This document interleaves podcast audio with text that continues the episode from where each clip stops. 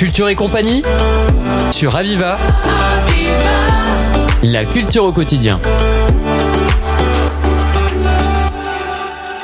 Bonjour à toutes et à tous. Nous avons le plaisir de recevoir aujourd'hui Claudine Fangil afin de présenter une course cycliste historique créée en 1971, un élément représentatif du patrimoine sportif gardois. Je parle évidemment de l'étoile de Bessèges Tour du Gard. Bonjour Claudine. Bonjour à vous, bonjour à Pouvez-vous tout d'abord, pour justement nos auditeurs qui ne connaîtraient pas cet événement, nous raconter comment cette course cycliste qui est marquée d'une forte empreinte patrimoniale a-t-elle été créée? Alors, elle a été créée en 1971 par mon papa euh, qui était un ancien coureur cycliste, qui était licencié à l'Union cycliste bességeoise et qui a eu l'idée un jour de dire, bah, plutôt que d'aller euh, faire des courses euh, sur la côte, pourquoi on n'en ferait pas une chez nous à Bessèges, que le le parcours si on avait des, des montées, des descentes qui permettaient de faire un beau parcours et c'est comme ça que l'idée a été lancée. Et donc la première euh, étoile de Bessèges, c'était à l'époque le Grand Prix cyclisme de Bessèges a eu lieu en 1971.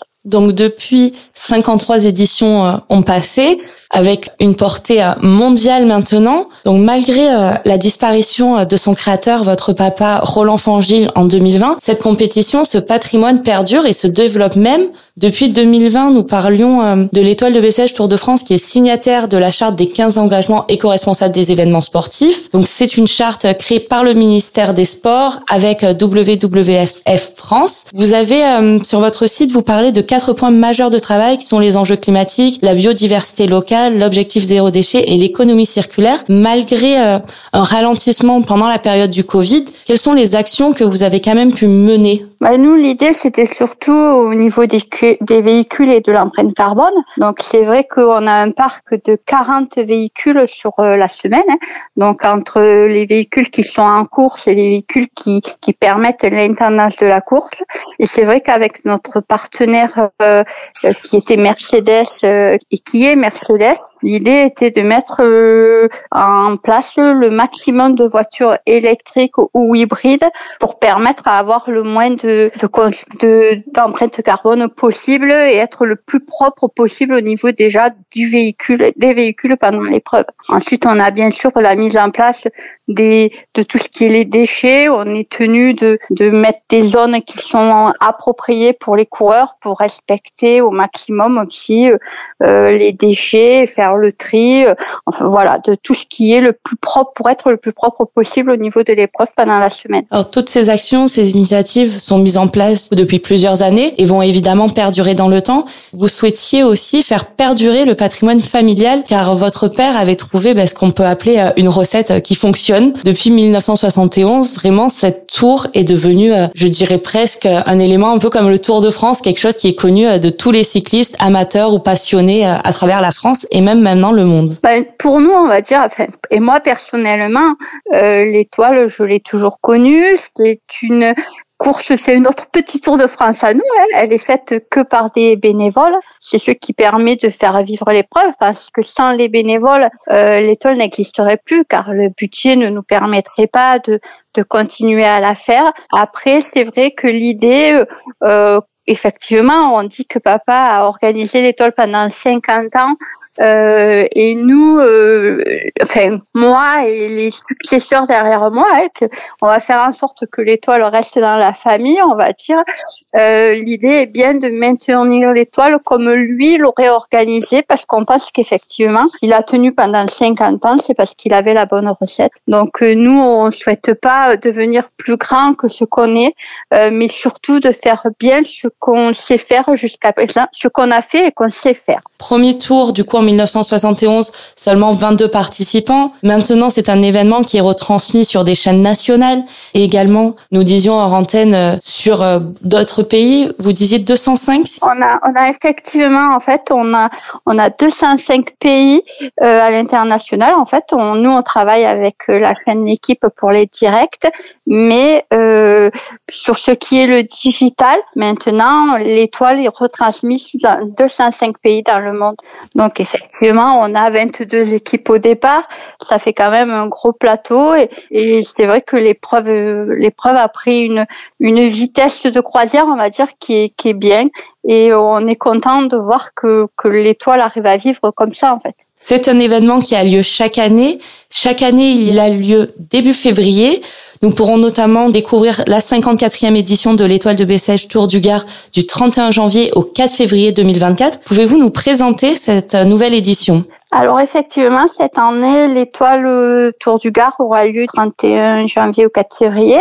Donc la première étape, eh ça sera la, traditionnelle étape du Grand Prix de Bellegarde en Costière depuis l'année dernière. Donc euh, ça sera la 15e année que l'étape fait Bellegarde-Bellegarde ou qu'on arrive à Bellegarde.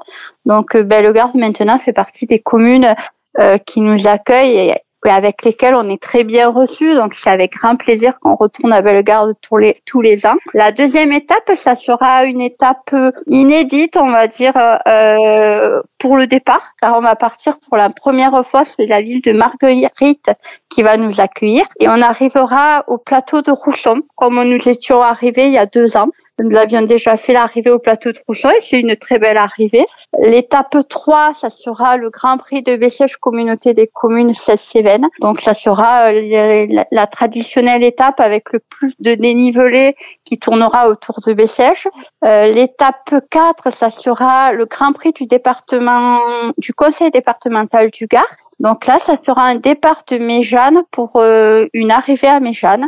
Donc, car euh, le conseil départemental souhaite mettre en avant euh, le centre sportif, car ils font beaucoup d'investissements pour le centre sportif par rapport au JO, puisque le centre va faire partie des, des pôles qui vont pouvoir accueillir les équipes au niveau du cyclisme pour l'entraînement. Donc c'était le but de dire on met en avant Méjeanne et le centre. Et en fait, la dernière étape, ça sera le fameux contre-la-montre à l'Est, euh, où on s'est rendu compte que l'année dernière, eh ben, l'étoile s'est jouée euh, sur le contre-la-montre, puisque c'est le vainqueur de l'étoile a gagné euh, le, classement général grâce à son chrono du dimanche pour euh, une seconde.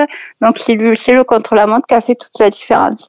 Nos auditeurs connaissent maintenant parfaitement cette course cycliste grâce à vous, Claudine Fangil.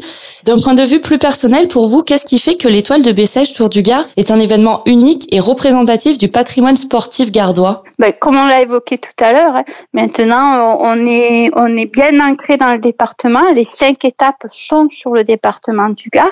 Euh, l'étoile est diffusée, comme on l'a expliqué, dans 205 pays. Donc euh, euh l'étoile permet de mettre en avant le département du Gard et de faire voir euh, ce qui est euh, le beau des paysages, car que, comme on dit, lors, de la première étape Bellegarde, Bellegarde, moi la première, quand on a tracé les parcours, on se rend compte que on est de très vite de, du bord de mer quand on traverse les Isques.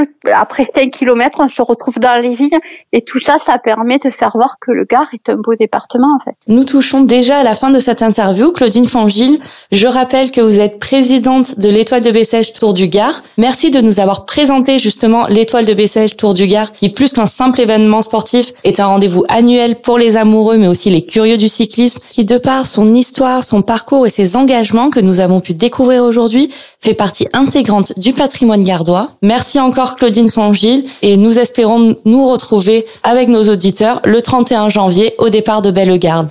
Eh bien, merci beaucoup à vous d'avoir pris le temps de parler de l'étoile, car c'est toujours bien euh, pendant l'année que, que, que l'étoile soit remise en avant. Donc, c'est vrai que même nous, maintenant, on fait en sorte de, voilà, on a annoncé le programme plus tôt cette année et on fera la présentation officielle des parcours au mois d'octobre où on vous invitera à venir découvrir les parcours définitifs de la prochaine édition. Mais c'est avec plaisir que Radio Aviva sera là pour votre événement et pour faire rayonner le patrimoine sportif gardois.